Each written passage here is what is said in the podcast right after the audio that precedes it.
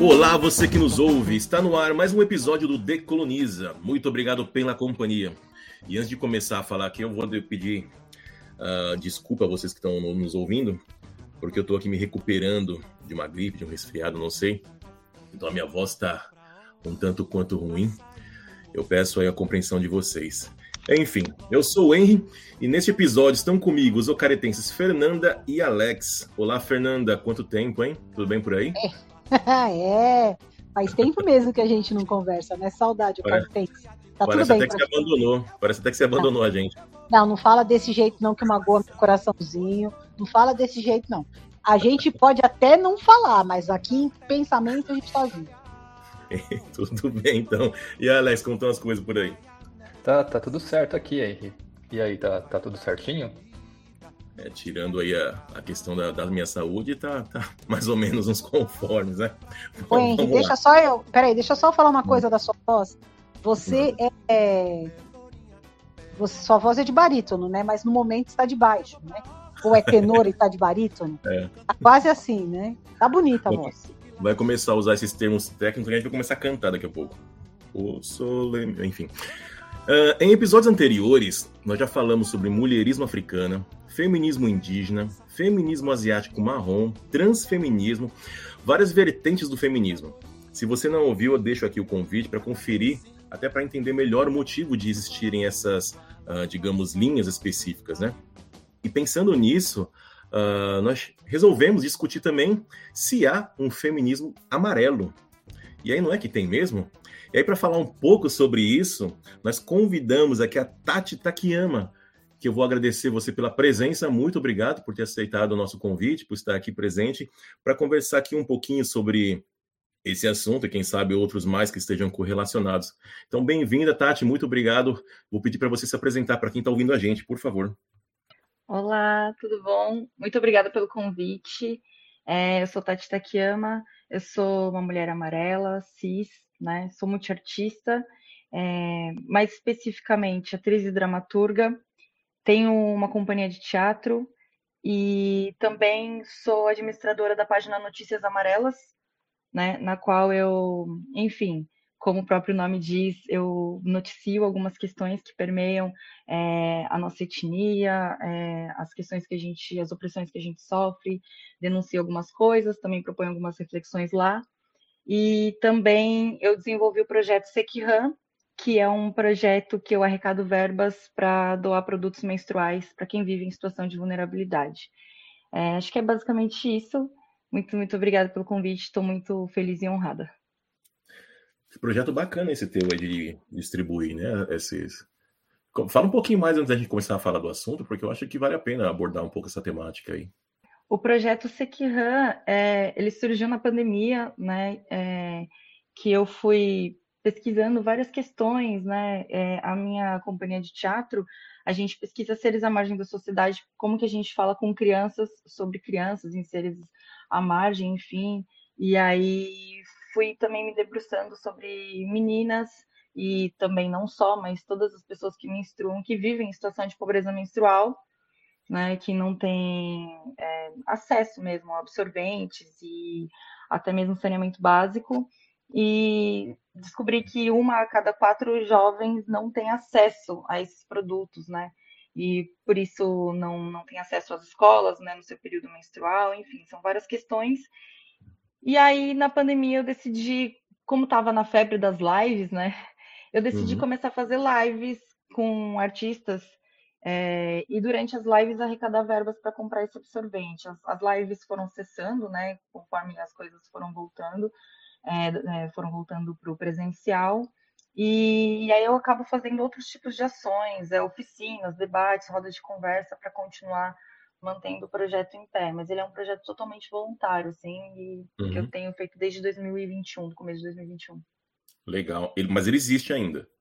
Ele existe. Ah, show. Então, na descrição do episódio, a gente coloca aí links que você tenha sobre esse projeto para ajudar a divulgar também.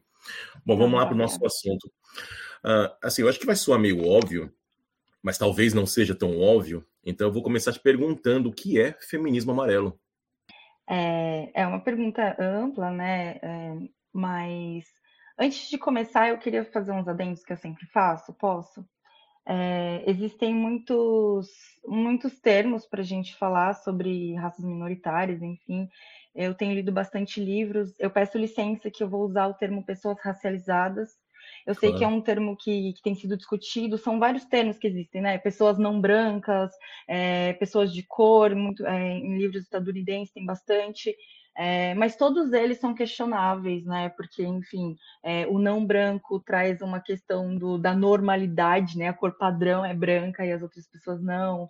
É, pessoas de cor, branco também é uma cor, inclusive é uma cor supremacista, sabe? Enfim, sim, sim. Então, vários termos, e pessoas racializadas também têm seus questionamentos, porque raça também é uma cor, mas eu, eu penso que compactua um pouco mais com o que eu tenho pesquisado que é essa linha de, do processo de racialização, das opressões que a gente sofre por conta desse processo. Então, vou pedir licença para usar esse termo, provavelmente eu vou usar algumas vezes, tá? Mesmo que ele seja questionável e que pode é, cair em desuso daqui a um tempo. É, então, vou falar sobre pessoas racializadas, né? mais especificamente sobre pessoas amarelas. Uh, existe o termo né, feminismo asiático, mas a Ásia ela possui mais de 50 países, né? São, dizem que são 49, mas tem países que não são reconhecidos, então eu prefiro falar que são um pouco mais de 50. Tem um pouco mais de 50 países, então existem inúmeras diferenças, né? Culturais, é, inclusive que permeiam por, pelo machismo, enfim. E, e aqui no Brasil especificamente também, né? O, o, a, o, feminismo asiático marrom, por exemplo, né? Marrom é uma cor que nem está no IBGE, enfim, está é, tá sendo discutido se são pessoas asiáticas marrons, porque também tem pessoas latinas que também se consideram marrons. Então, é muito amplo. É falar feminismo asiático é muito amplo. Até mesmo as pessoas amarelas têm suas especificidades, né? É, enfim, Coreia e Japão, por exemplo, passou por um processo de guerra muito forte. Então, imagine, se dentro da, da, da amarelitude existe muitas intersecções, né? Eu acho que usar o feminismo asiático é muito é muito amplo, assim. Eu, eu mesma não conseguiria abarcar, assim, enfim. Então, eu prefiro usar o termo feminismo amarelo ou feminismo asiático amarelo, né? Trazer essa especificidade mesmo para as uhum, minhas sim. vivências e para as coisas que eu tenho lido. E, e para mim, o feminismo amarelo ele tem sido construído aos poucos. Então, também tudo que eu vir a falar aqui não é nem um saber absoluto, assim, sabe? É, é mais para propor reflexão mesmo do que seria esse feminismo amarelo. É, então, os meus estudos eles estão baseados nas nossas vivências mesmo, quanto mulheres amarelas, as opressões que a gente sofre e também principalmente porque o feminismo branco ele não nos representa de inúmeras formas que a gente pode discutir aqui, mas é mais especificamente sobre isso, assim, que o feminismo no geral quando a gente tá, entendi como uma mulher, enfim, e ah, o feminismo é importante. Eu na minha juventude, né, eu comecei a entender, não, sou feminista, só que aí vai passando o tempo e você descobre que, nossa, esse feminismo, essa luta não está me representando, nem representando as pessoas que são semelhantes a mim. Acho que é mais ou menos isso. Não sei se deu para explicar. Uhum. Sim, sim. Uh, então, uh, você diria que a importância de existir um feminismo amarelo não é só porque nós estamos tratando de ampliar, talvez, eu não sei que palavra usar, mas ampliar a representatividade, mas porque também vai entrar em outros debates que são identitários, né? Porque você tinha, você tinha começado a falar daí, por exemplo, nós estamos falando de amarelos, e aí, assim, grosso, grosso modo, os povos amarelos, os que vêm à mente são os chineses, os japoneses, os coreanos, e tem os outros, né? É engraçado que tem várias matizes, vamos chamar assim, de amarelos, né? Assim, a, a Fernanda vai entender bem o que eu estou falando, porque ela já, nós já discutimos essas questões anteriormente sobre como uh, uh, uh, o povo preto, assim, o mais retinto sofre mais discriminação do que o menos retinto e tal. E essa, essas, vamos chamar de variações também de cor, é muito bizarro, né? Ficar falando de variações de cor, nós estamos falando de gente, né? Mas enfim, só para a gente poder ilustrar o que nós estamos falando. nós temos problemas entre esses amarelos, né? Você já adiantou o problema da Coreia com o Japão, da China também. E fica. Eu, eu acho que até no, no, episódio que a gente fala sobre amarelitude, acho que eu cheguei a falar com o Poroil aqui sobre como a, essa noção, eu não sei se foi no curso que nós fizemos com ele, enfim, mas eu, eu, eu acho que já conversei com ele sobre como a própria ideia de amarelo pode ser perigosa, porque passa uma noção, ou pelo menos uma ideia de que existe uma unidade, mas que talvez não seja tanto assim, né? E aí uma outra questão que me ocorre é sobre essa discussão, se ela existe nos países amarelos, ou se é uma, é uma discussão que começa a surgir nos países colonizados, onde tem presença de imigrantes amarelos. Você sabe responder isso? Você tem ideia sobre é, eu acho que lá, quando eu acho que é um achismo mesmo, né? Não sei como funciona lá, mas sim, eu sei que existem lutas feministas lá, inclusive é, trouxe alguns exemplos aqui, se a gente for conversar sobre isso, porque do que é trazido, né, de lá para cá, né? Então, não sei se permeia sobre raça, né? Vai uhum. permear sobre o feminismo, as questões sexistas, mas eu não sei se em relação a, a questões racistas, mas Pode ser que sim, porque, por exemplo, na guerra entre Coreia e Japão, é, as mulheres coreanas elas eram usadas como escravas sexuais pelo exército japonês, né? Sim. Então, provavelmente deve existir essa discussão lá sobre essa questão de etnia, sobre essa questão de raça. É, quando eu trago para cá, e eu sei que a gente tem nossas especificidades quanto pessoas amarelas, essas questões né, da, é, de toda essa é, toda essa abranger todas essas etnias é muito forte, mas ao mesmo tempo nós, pessoas amarelas, a gente tem vivências parecidas quando a gente é oprimido pela branquitude, né? Então, tanto que a branquitude trata a gente como tudo igual, trata a gente como tudo a mesma coisa, né? Todo mundo é japa, né? Agora, por causa da febre do K-pop, todo mundo é coreano. Então, é a, as opressões que a gente sofre quanto pessoas amarelas aqui são muito parecidas, por isso que eu acho que dá, dá para abranger a nossa luta feminista amarela, por, por conta dessa opressão que é praticamente a mesma, exatamente pela branquitude nos tratar como tudo igual. Né? Mas lá, com certeza, devem existir frentes de luta que, que desmistifica isso, né? Que separa bem o que é coreano, a mulher que é coreana, a mulher que é japonesa, e vai ter essas diferenças no feminismo, provavelmente. Sim. É, eu estava vendo um vídeo hoje, que era, parecia ser uma experiência social, que era, era um rapaz que é mestiço de nigeriano com japonesa. E ele é uhum. japonês, ele, foi, ele nasceu e cresceu no Japão, e ele saía conversando com as pessoas em inglês no Japão para depois falar que ele era japonês, né?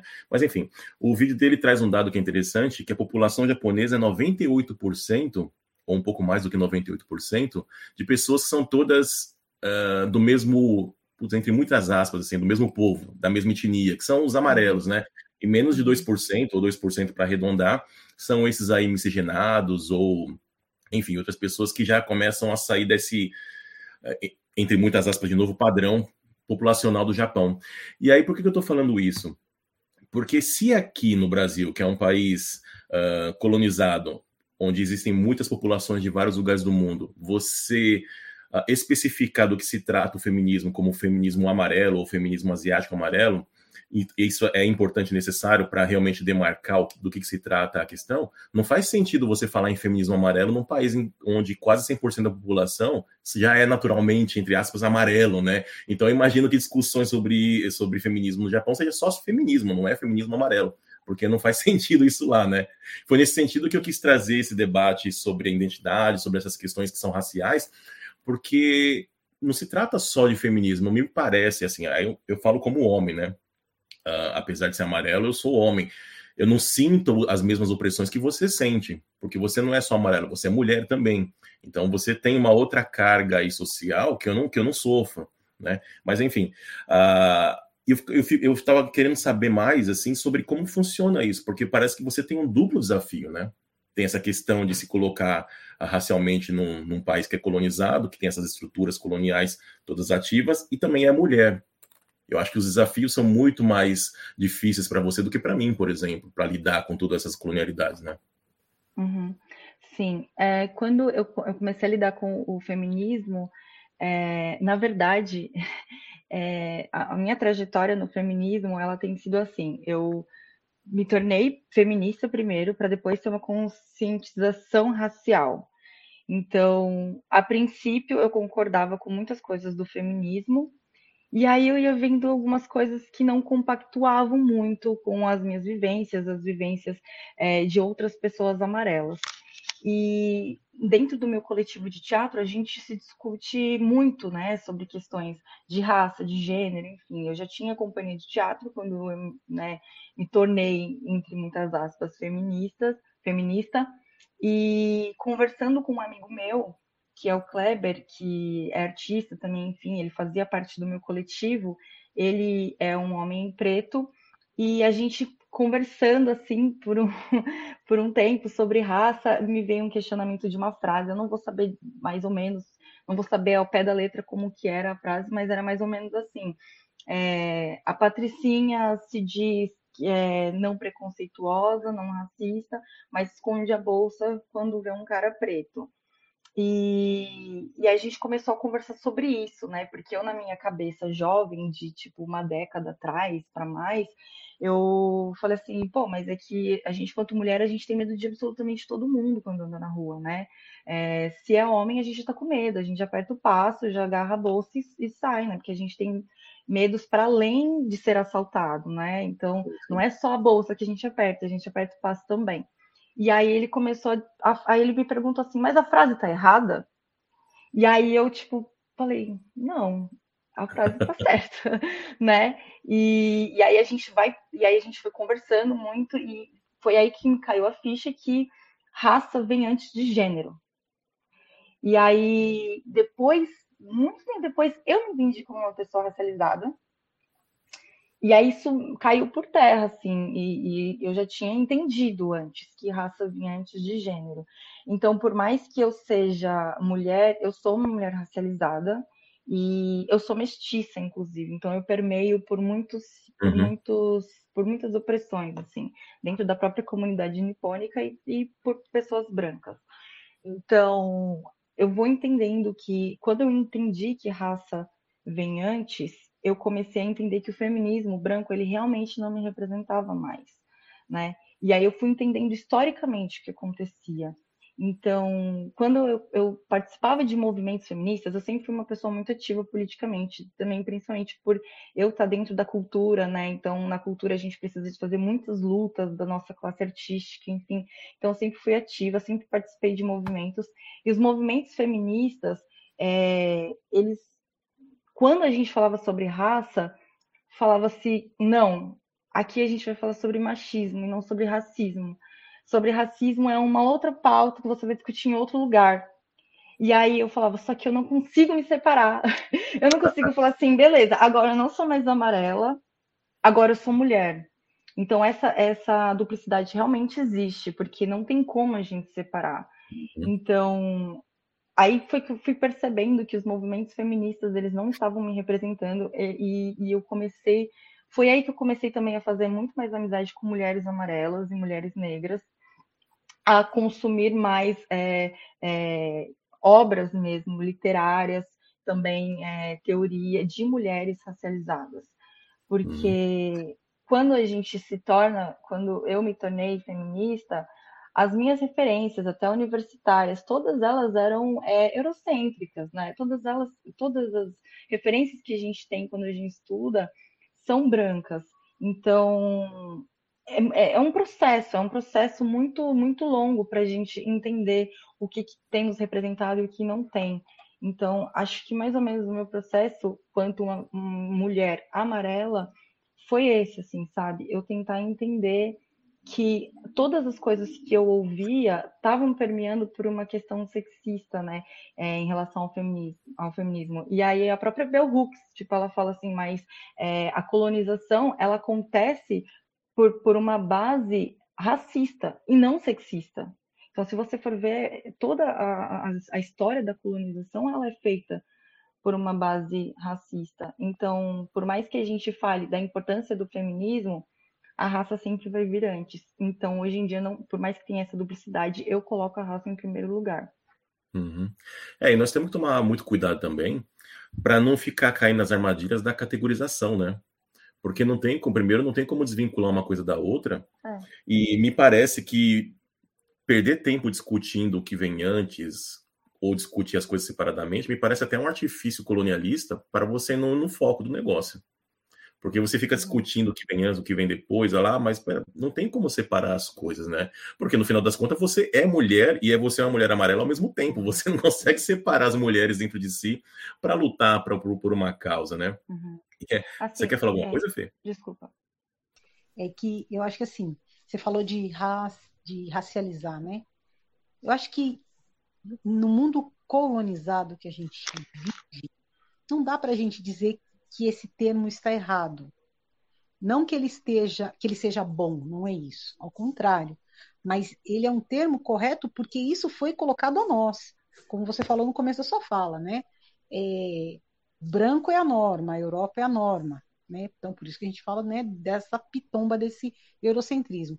Então, quando você fala que você é racializado, eu até uso essa expressão para explicar para as pessoas, né? Principalmente que na, na idade moderna a escravidão é uma escravidão, escravidão racializada, é uma escravidão pela cor da pele, né? É, diferentemente de como era lá nos tempos antigos, que os, escraviza os escravos eram espólio de guerra, né? Então, o que que eu falo que, por que que eu estou falando tudo isso? Porque eu falo assim, gente, o meu povo, o povo que veio da África depois de 1500 qualquer coisa, para a América, não é escravo, porque ninguém nasce escravo, todo mundo nasce livre. A gente passa por um processo, escravização, então escravizados. Então, quando você me fala, ah, eu não sei se eu uso, se eu não uso racial, racial, racializado, é, eu até entendo as discussões, mas eu acho que assim, é pertinente por quê? Porque isso foi colocado a gente. Eu li há um tempo atrás que uma menina, ela, ela falou assim, ela era nigeriana, é, retinta, nigeriana. Eu não, de verdade, eu vou lembrar o texto, mas eu não vou lembrar o local, tá? Mas ela era retinta e ela falou assim: eu só fui descobrir que a minha pele era retinta quando eu vim para América, porque até então eu era igual a todos os outros e não tinha diferença para gente, era tudo igual. Né? Então essa questão da raça, de colocar, de impor a raça ao outro, não é culpa nossa. Né? Então eu acho que você falar que nós somos racializados, pode dizer sim, e acho que, que por mais que se discuta que raça está errado, que raça é só humana e tudo mais, é, é, é, é, igual falar que é escravo, entendeu? Eu acho que assim, é uma forma de já aí minimizar a nossa importância. Né? Então, racializar, é, guardar as devidas proporções, o peso das coisas, mas é a mesma coisa, é, é, a ideia é semelhante né, em escravizar e racializar. A gente não tem raça, todos somos raça, raça humana, mas é, essa pecha que a Europa colocou no resto do mundo né, acaba carregando isso para a gente. E eu acho também, só complementando, mas a gente ainda conversa mais, importantíssimo a gente ter vários tipos de feminismos. Porque o feminismo, é, enquanto mulher, a gente tem diferença. Né? Enquanto mulher, o que eu sofro é diferente do que você sofre, que é diferente do que uma indígena sofre, que é diferente do que uma marrom sofre, que é até diferente do que uma branca sofre. Uhum. Né? Então, eu acho que assim, é, é bom, não porque a, a, gente, não vai brigar porque a gente está sendo feminista, mas a gente vai, vai tentar alcançar melhoras é, diferentes para a gente chegar no mesmo resultado. Porque é, tem coisas que, vamos lá, eu vou dar um exemplo bem bobo, né? Que tem naquele, aquela série, e acho que é do Google, da Globoplay, é, não lembro não, depois a gente fala aí, que a, a atriz fala assim, é uma fala para outra, ah, eu queria só trabalhar. Aí a outra fala assim, só trabalhar, fulano? Eu trabalho desde os oito anos. Eu casei, eu não vejo minha filha. Eu saio de casa às quatro da manhã, eu volto para casa às oito da noite, eu não vejo a minha filha. Você quer trabalhar? Então, assim, a briga, né, na época da, dessa série, que acho que é década de 50, é porque as mulheres queriam sair à rua para trabalhar. Que mulheres, uhum. cara pálida? As mulheres brancas. Porque as mulheres negras nunca puderam ficar em casa e nunca puderam ficar protegidas dentro de casa. A gente tinha que sair ao mundo até para cuidar da família, né? Porque durante é, o período logo após a, a, a abolição, né, a, a, lei assinada pela, pela princesa Isabel e todo o movimento para acabar com, com, a escravidão, quem ia para a rua era a mulher. Por quê? Porque se o homem fosse, ele era preso por vagabundagem, né? Que a mulher estava carregando uma trouxa de roupa que lavou, estava vendendo um quitute que fez, o cara estava esperando ali para, sei lá, para carregar uma sacola, para varrer um chão.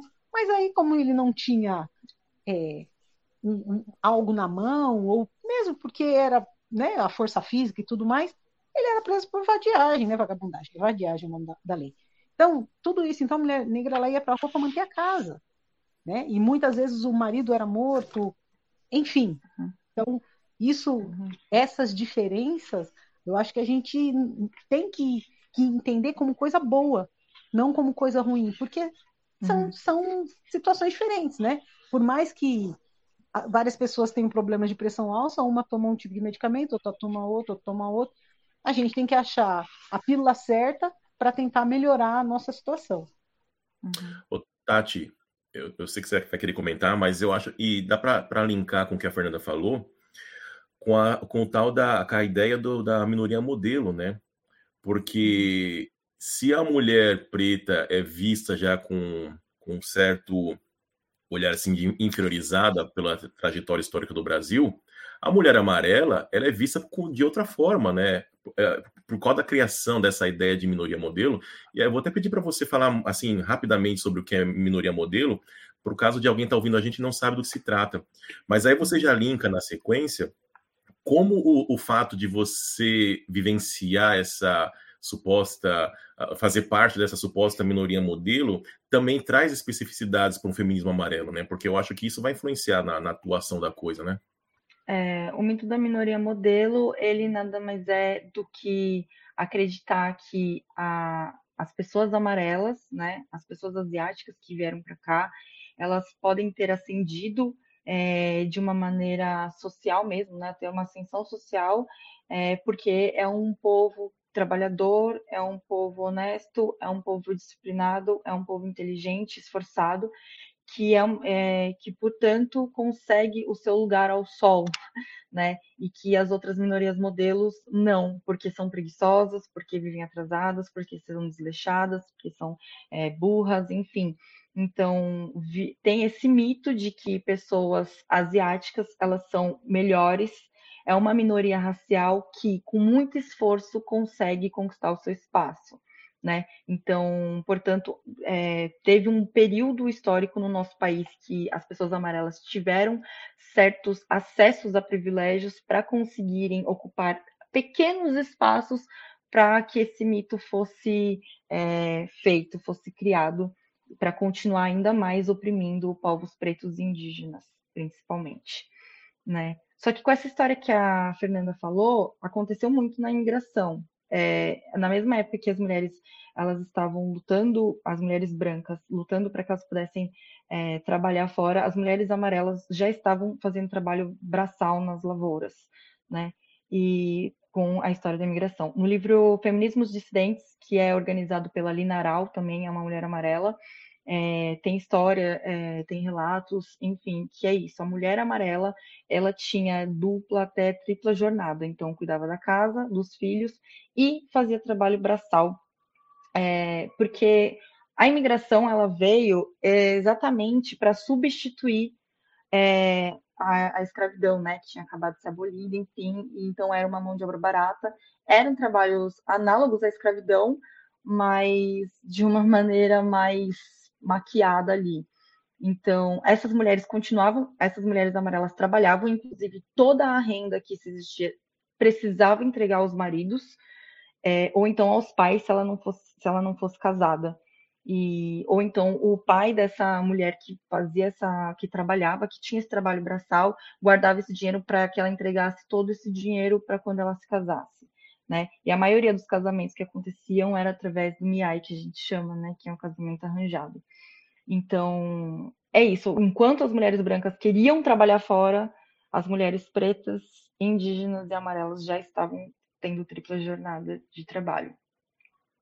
E, e aí é isso, aí surgiu o perigo amarelo, e depois de um tempo, a branquitude entende que a gente que o, o país precisava de uma minoria modelo, assim como nos Estados Unidos. E aí né, usou o japonês como como esse, esse modelo né, de minoria. Só que aí voltou também com, com a chegada dos chineses, e aí é, veio também esse sentimento anti-chinês. Voltou tudo de novo, com, né, embarcando todo o sentimento anti-asiático. Sim. E aí, quando a gente começa a discutir sobre uh, o feminismo amarelo, no, no, contexto brasileiro, quando isso começa, e aí antes de você responder, eu vou emendar aqui com uma contextualização, porque assim, eu sou mais velho que você, eu sou de uma geração que não falava, não se falava sobre nada disso, não se falava sobre feminismo amarelo, aliás, não se falava sobre feminismo nenhum que não fosse o feminismo, vamos chamar de clássico. E muito menos se falava sobre essa questão identitária dos amarelos. Eu não sei, ah, mas aí eu tenho que confessar que eu não sei se não se falava ou se eu estava tão afastado da colônia, de parentes, de todo mundo que era amarelo, que eu não percebi esse tipo de discussão. E aí eu vou fazer aqui um parênteses para contar uma história. Quando eu, assim, nos meus 20 anos, 19, 20 anos, as minhas irmãs, que elas, a, a idade delas é muito próxima à minha, né? Elas iam muito para as baladas que só tinha gente da colônia japonesa. E eu tinha que levá-las. E aí eu lembro, uma, assim, teve uma vez que ficou assim marcado na minha cabeça, assim, na minha memória, de um jeito muito emblemático. Era um lugar longe pra caramba, lá na Zona Sul, nem lembro onde era, mas assim, tinha uma fila interminável de carro para chegar no lugar e só tinha amarelo dentro desses carros, assim, era a japaiada em peso lá. Eu até brinquei com as minhas irmãs, eu falei assim, nossa, se cair uma bomba aqui, a colônia japonesa acaba em São Paulo. Porque era só tinha, só tinha japonês, assim. E aí, eh, por que, que eu tô falando tudo isso? Porque me parece, me parece não, eu sei, até pela convivência, uh, existe uma tendência, uma predisposição, não sei o que é, para os amarelos, para os japoneses especialmente, serem muito conservadores. É claro que a, a, a, tradição japonesa já é conservadora, né, por si só, mas me parece que no Brasil esse conservadorismo começa a adotar uns outros elementos que começa a extrapolar o conservadorismo japonês. Eu acho que eu sei que você está entendendo o que eu quero dizer. Eles começam a ficar um pouco mais do que tradicionaliza, digamos assim. Eles são conservadores. é como se eles estivessem manifestando esse conservadorismo tradicional japonês em outros aspectos culturais no Brasil, que leva a voltar em fascista, por exemplo. Mas o ponto não é esse que eu quero discutir. Eu quero discutir essa questão geracional, quando que começa-se a discutir isso entre esses descendentes de amarelos no Brasil, em que contexto isso começa a acontecer, e quanto de resistência você percebe que existe entre esses amarelos no Brasil, considerando que existe essa, essa predisposição a ser conservador e ir contra essas pautas. Ou eu tô falando um monte de bobagem aqui, eu tô, já tô falando como um velho que tá vendo de outra forma as, os processos sociais aí. Não, eu entendo o que você está falando. Eu acho que essa é a primeira geração que tem se discutido sobre isso mesmo, não só sobre o feminismo, mas sobre toda essa questão de identidade mesmo, até de autodeclaração amarela, né? Eu acho que na geração, pelo menos, dos meus pais, é, a maioria das pessoas acho que até tá como branco assim na certidão de nascimento assim é, tem toda uma essa então eu, tem toda eu. essa questão então a gente tá tendo essa consciência nessa geração por isso que eu acho que a gente está bem no começo. Tudo isso que eu estou falando são reflexões que é, na verdade é o começo para a gente na verdade é um pontapé inicial para a gente começar a refletir sabe?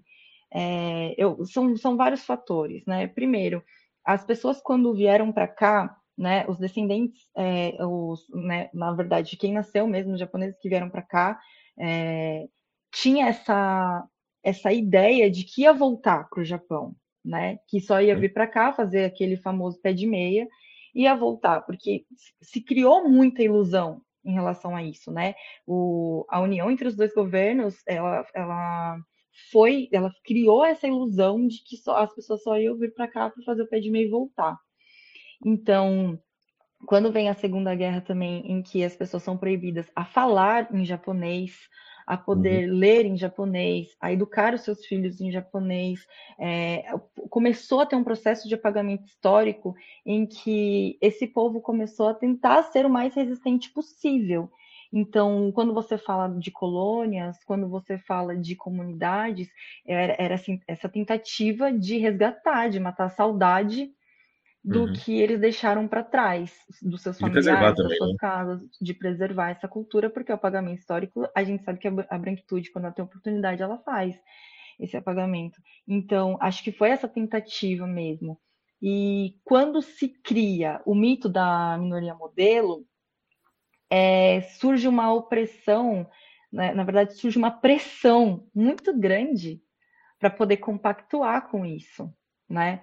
Porque isso traz benefício, né? Ser um modelo traz é. benefício, traz passabilidades, né? Traz privilégios. Então. Só, só fazer um parêntese, Tati. É quase como se os amarelos se submetessem a sofrer um racismo que seja recreativo para poder manter esses privilégios, né? Ó, tudo bem, eu aceito sofrer esse racismo até a página 2 aqui, porque eu sei que na, na página 3 eu estou ganhando alguma coisa em cima disso. Exatamente. E abrir mão desses privilégios requer sacrifícios, né? É, hoje em dia mesmo, uma das coisas que eu mais falo né, para essa minha geração aqui, quando a gente se discute amarelitude, é quão disposto a gente está para abrir mão desses privilégios e realmente entrar de fato numa luta antirracista. Porque entrar numa uhum. luta antirracista não é falar sobre as opressões que eu sofro, não é falar que as pessoas puxam o olho, me chamam de xing ling, não é só isso. A gente sabe que as microagressões, elas se transformam em muitas coisas, mas o que de fato a gente está fazendo numa luta antirracista, né? Anti-supremacista branco. Então, é uma, é uma discussão muito nova, né? E, e aí, o que, que seria o mito da minoria modelo? Passar em grandes universidades, né? Porque existe a frase, né? Ah, quer passar numa universidade pública, mate um japonês, Sim. né? Então, é fazer uma boa faculdade, ter a, filha, a família tradicional brasileira, e quem que tem esse discurso da família tradicional brasileira? Né? É. Só que aí a gente vai entendendo que até com a, com a popularização das discussões que se tem na internet, isso ajuda a nossa geração, querendo ou não. Por mais problemática que seja a internet em muitos aspectos, isso ajuda a gente a entender, pô, eu não estou sozinho aqui. Então, essa nossa geração que se comunica de uma maneira online, que as pessoas vão é, explanando todas as opressões que sofre, e para nossa geração é um pouco mais fácil. A gente conversa, pô, você passa por isso, você também. E aí a gente começa a entender que as pessoas amarelas têm, é, que dentro da amarelitude existem intersecções. Então a gente começa a conviver com pessoas amarelas, gordas, PCDs, um, é, LGBTQIA+, a gente começa a entender as diferenças de origens, de cultura, a gente começa a entender é, até a intersecção de, de trabalho mesmo, né? É, da, da, classe trabalhadora, né? Quem trabalha no ambiente artístico, quem trabalha no ambiente acadêmico, enfim, a gente começa a ter essas intersecções, entender as nossas diferenças, e isso vai fazendo com que a gente entenda aonde que a nossa luta está indo, coisas que as gerações mais, né, as nossas gerações anteriores não têm esses acessos, inclusive esse tete a tete que a gente está tendo, essas conversas Sim. que a gente tem. Então a chance de continuar conservador é muito forte. Por uhum. isso que eu também me pergunto muito aonde o nosso feminismo chega, né? Se o nosso feminismo chega para as bachans, os juchans, enfim, né? Sim, Como sim. que é isso, assim? Não sei se eu respondi essa pergunta. Mas... Sim, sim. Mas vamos, vamos tentar aprofundar um pouco mais. Me parece que essa questão geracional é, é, é a chave da discussão, porque eu sou a terceira geração da minha família no Brasil. Só que a terceira geração não significa necessariamente uma, uma. Ela não tem uma correspondência histórica. Porque depende de quando a primeira geração chegou no Brasil. Tem primeira geração que chegou lá em 1907, tem primeira geração que, primeira geração que chegou depois da guerra. A minha, a, a minha primeira geração dos meus avós chegaram, chegaram no meio do século, um pouco antes da metade do século XX, mais ou menos. Mas enfim, eu assim, seguindo o raciocínio que você começou, a geração do, dos meus avós, quando chegou, eram crianças. Meus avós chegaram crianças no Brasil. Então, eles permaneceram no Brasil, se estabeleceram no Brasil, cresceram, tiveram lá o casamento arranjado, como você falou. Aí, a geração do, do, do meu pai, do, dos meus pais, da minha mãe, uh, nasceu. Então, essa geração já não tinha essa perspectiva de volta que você estava falando. Estava no Brasil, os pais se estabeleceram, é fato que vão ficar no Brasil. São brasileiros, documentação brasileira, tudo, eles não vão sair do Brasil. E aí eles parecem que começam a, a viver e a criar aos filhos a, a tentar manter alguma coisa da, da tradição japonesa. E eu estou falando pela experiência, da, pela minha própria experiência, porque quando eu era criança, eu, assim, eu tenho lembranças de ainda falar palavras japonês em casa. Nós comíamos muita coisa que tinha, se não era japonesa, tinha pelo menos alguma referência a uma alimentação que fosse japonesa. Mas aí foi crescendo, a gente não tem mais nada disso. E aí, assim, eu tenho um irmão que é mais novo, que ele tem idade para ser meu filho, e ele já foi completamente, assim, a criação dele foi completamente diferente da minha. Ele não teve nada, nada, nada de, de relação com, com a colônia japonesa, né? Então, eu, me, me parece que quanto mais você vai se afastando da primeira geração, mais abertura você começa a ter a debater sobre essas coisas.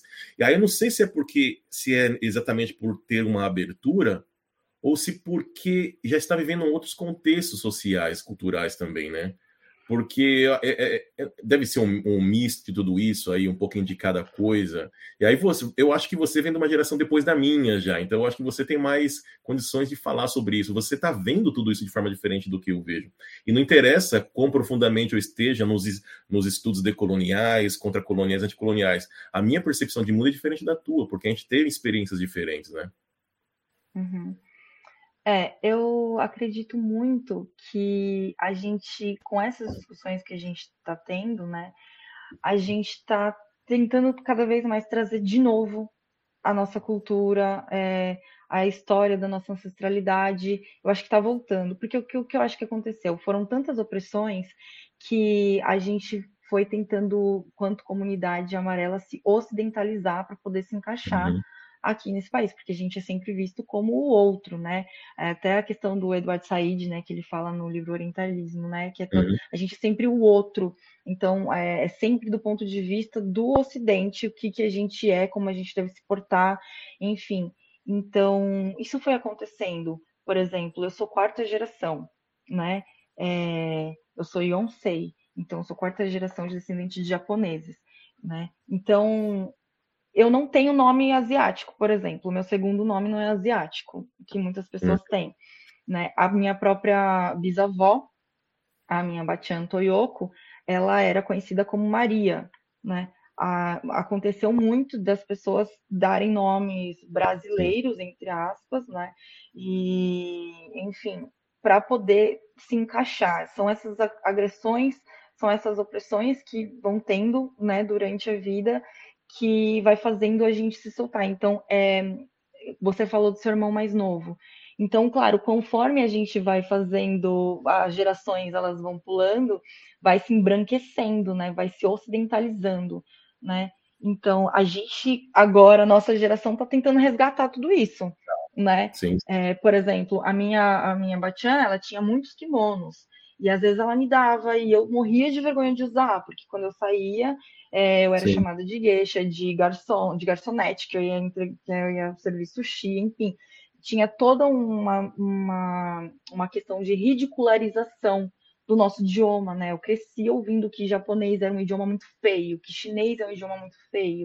Uhum. A gente, a forma que chinês fala é, meio que tornou para todos os amarelos que todos os amarelos falam é, flango flito. Então a gente vai tendo essas microagressões, a gente vai tendo vergonha da nossa cultura e a gente vai apagando isso, a gente vai concordando com a branquitude e vai excluindo. Aí essa geração que está discutindo está tentando resgatar isso. Então, por exemplo, hoje eu tenho muitos, muitos, muitos amigos amarelos, amigos amarelos. Eu tenho bastante, eu convivo muito mais do que na minha adolescência, porque na minha adolescência, se eu convivesse, eu tinha uma amiga amarela e todo mundo falava que a gente era irmã. Então, conviver também, a gente tinha esse bloqueio. Tem uma pessoa asiática que eu não vou conviver com essa pessoa porque a gente vai ser duplamente zoado aqui. Sim é, vai sofrer bullying junto aqui, essa xenofobia. Vou... Então, foi se é perdendo defesa, né? mesmo. É uma defesa. Sim. Então, a colônia era para preservar porque queriam voltar. Mas depois Sim. que resolveram se estabelecer, aí se dissipa e agora a gente está tentando resgatar de novo. Mas me parece que a, a minha, a, talvez a terceira geração seja a chave nessa discussão, a minha geração.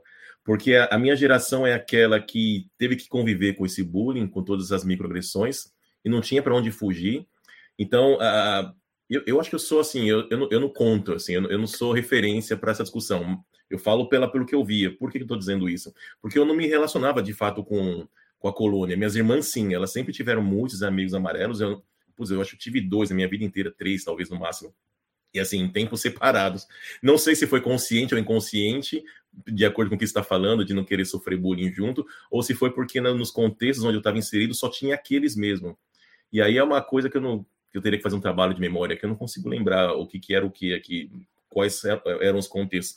Mas, enfim, aí me parece que a terceira geração é essa geração que estava suficientemente conectada com a colônia, com a tradição que, que era japonesa, uh, mas ao mesmo tempo queria se afastar por causa dessas violências.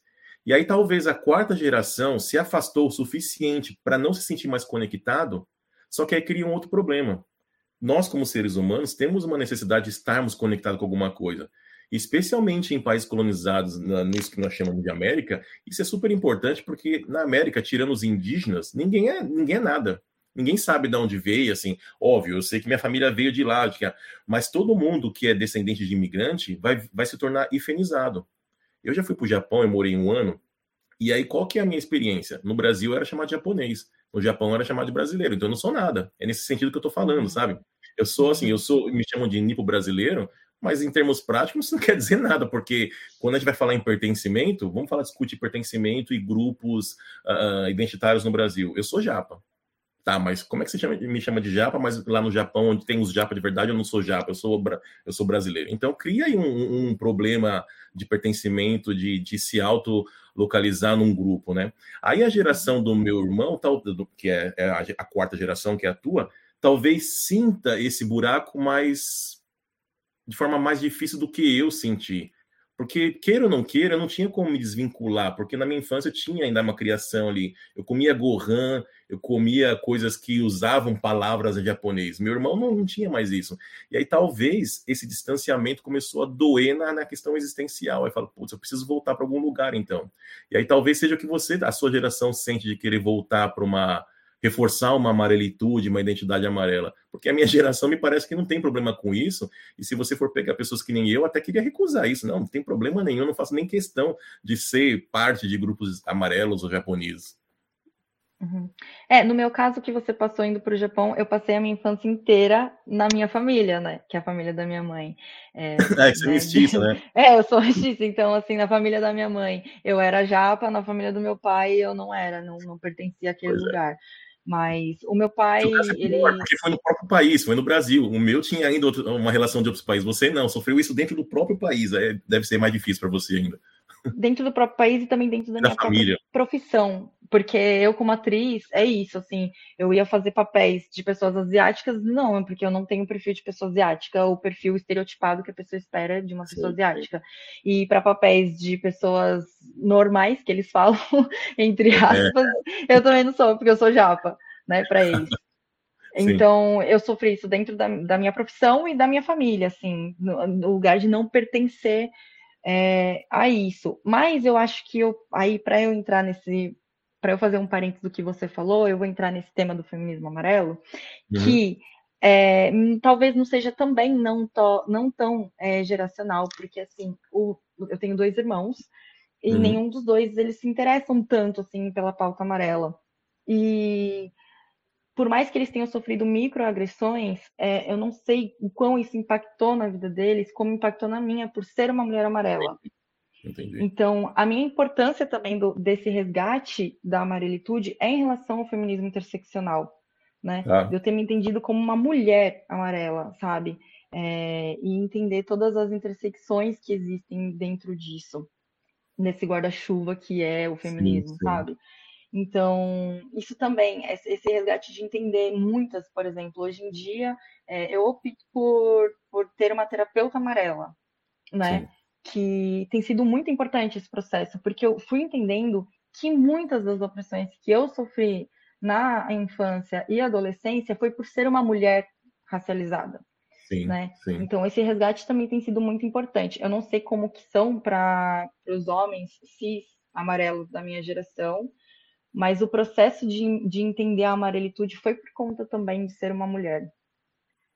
Será que no caso dos seus irmãos não tem a questão de ser mestiço também? Eu acho que traz uma camada a mais para você, né? Essa discussão toda aí. Enfim, mas não vamos entrar aqui na. No, uhum. O ponto aqui não é fazer terapia da sua família, né? Vai, Fê. Fala. É, mas, mas, assim, não, não desmerecendo o que você falou, mas é, eu acho que a gente não tem. Eu vou usar como se fosse um movimento, mas sei que não é. Não tem um machismo amarelo, um machismo preto, um machismo branco, né? Eu acho que, Sim, que é nesse ponto, é, o gênero sobressai a qualquer outra coisa. É homem. Ponto. É, o patriarcado tá para todo mundo, né?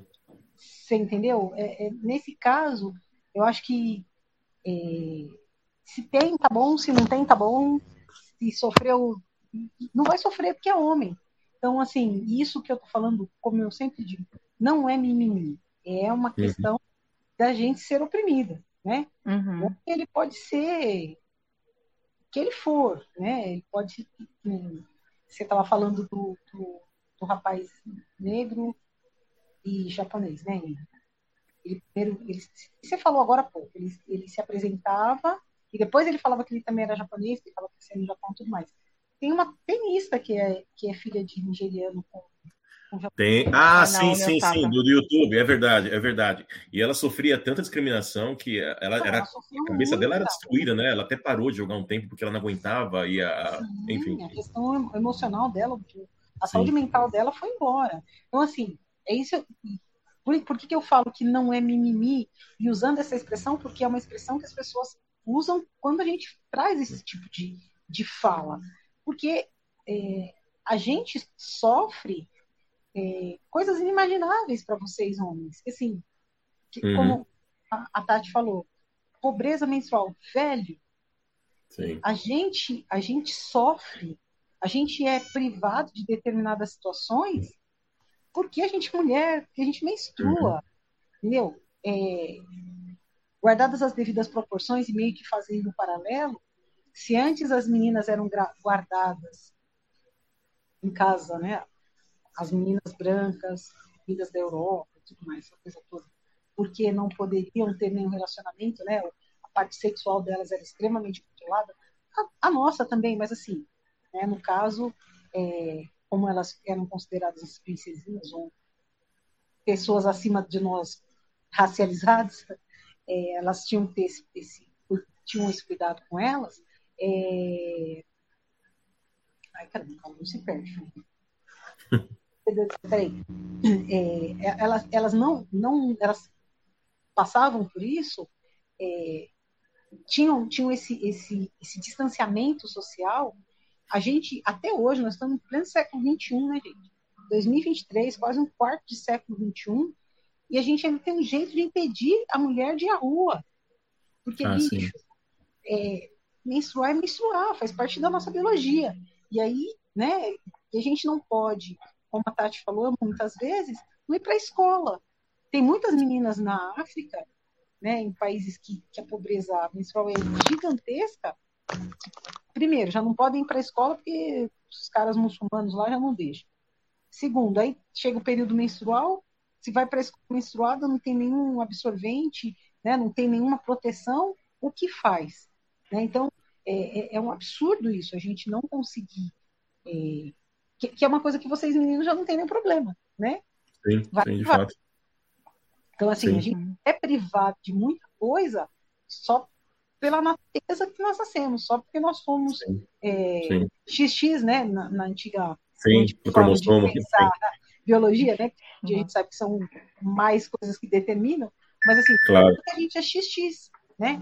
Então, é, eu acho que só, só que você estava falando, eu acho que talvez realmente essas, esses pensamentos sobre condições guardadas as devidas proporções, muitas vezes vem muito mais das mulheres, porque a gente que, que carrega, é, que sofre os preconceitos e carrega o que o patriarcado determina para a gente. Independentemente do patriarcado ser europeu, que é o patriarcado mais forte que tem, né, que acaba é, é, condicionando todos nós, é, passando pelo, pelo patriarcado de todas as sociedades.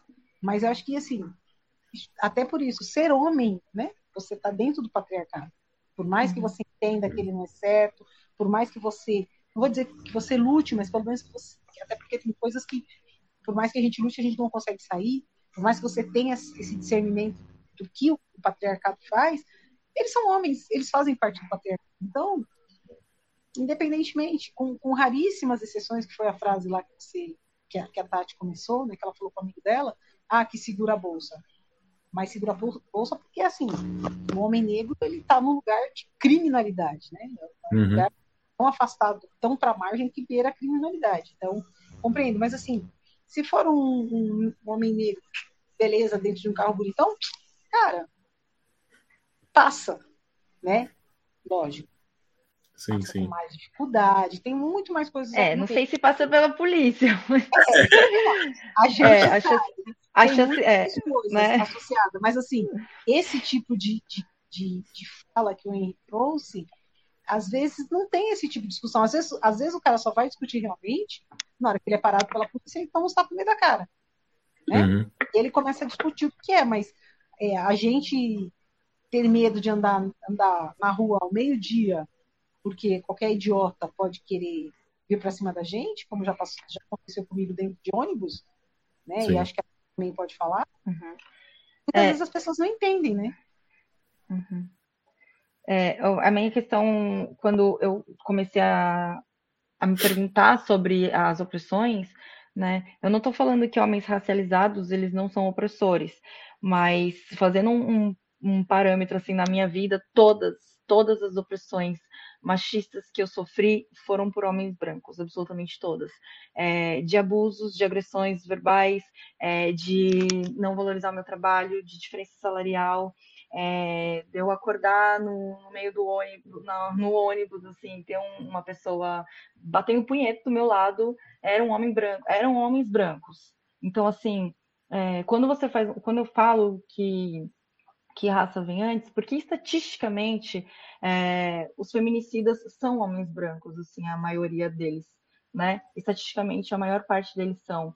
Então, eu acho muito importante quando a gente fala sobre feminismo, a gente entender que existem também as formas diferentes de tratamento, né, de homens brancos e versus homens racializados, né?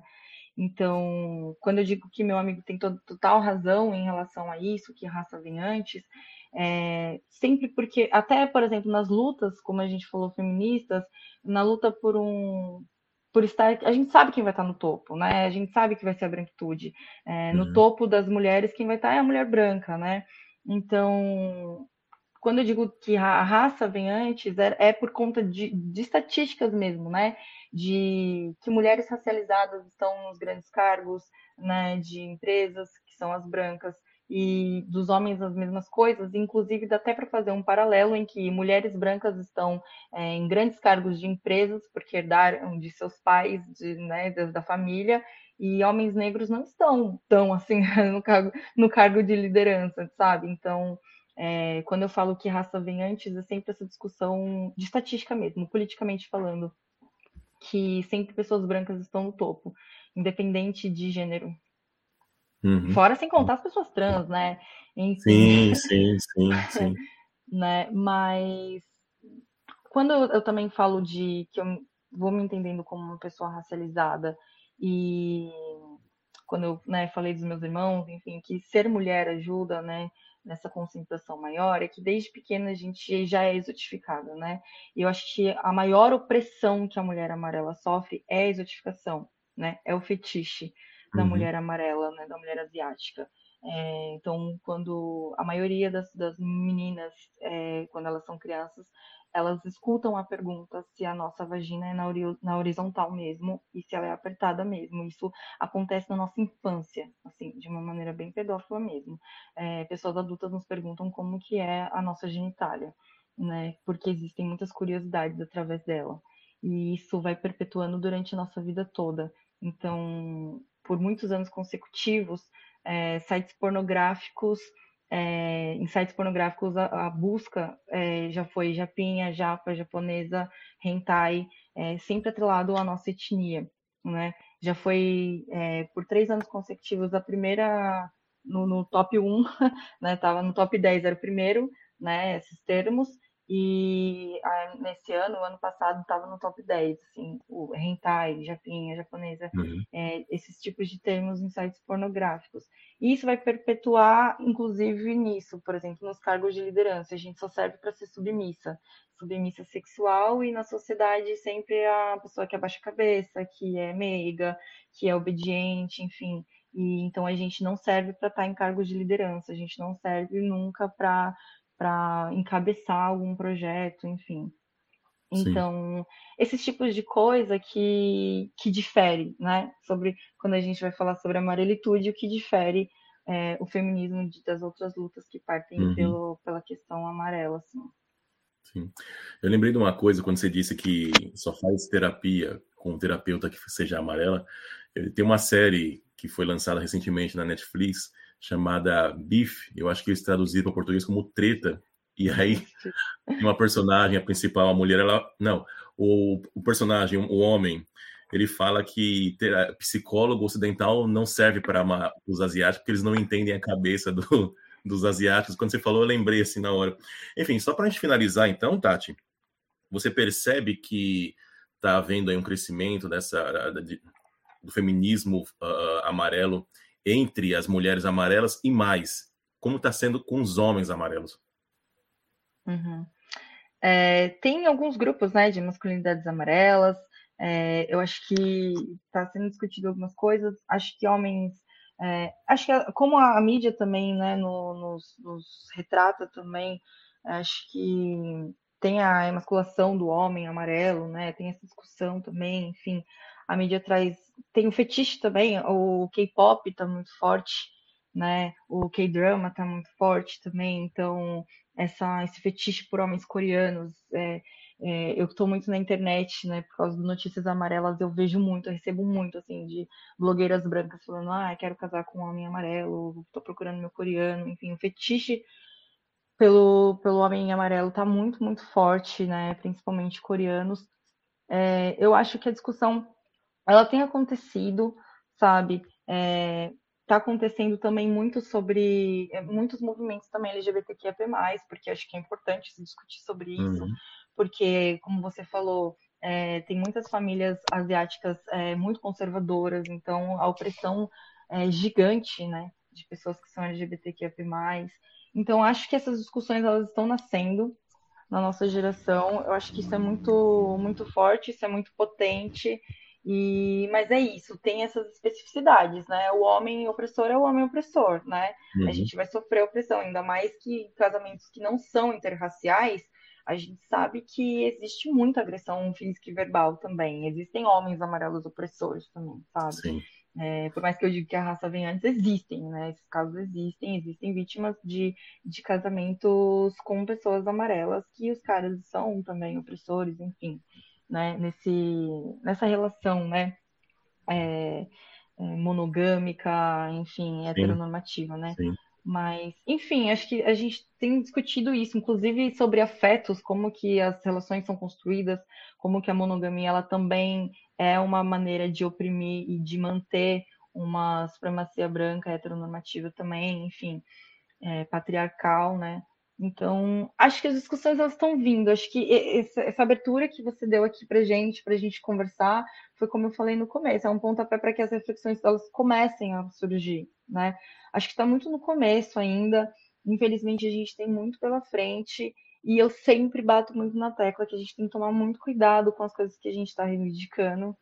É, é, tem muita discussão se é racismo, se não é racismo, o que a gente uhum. sofre. Então a gente tem que tomar muito cuidado com as nomenclaturas que a gente dá, né? Porque enfim, não, não, não sabemos ainda ao certo como caminhar, porque as pessoas pretas e indígenas elas estão anos-luz na nossa frente, com pesquisa, com luta, enfim, inclusive a forma de opressão é muito, muito mais agressiva em casos né, de genocídio mesmo, né? De, enfim, uhum. então, é, acho que tudo é o começo, acho que o, feminismo amarelo ele está surgindo também como uma discussão para a gente entender essas agressões que a gente sofre e como que isso também vai impactar na nossa luta, porque se a gente não concorda com o feminismo branco, o quanto a gente está também contribuindo com o feminismo negro e o feminismo indígena e o, trans, o transfeminismo, por exemplo, sabe?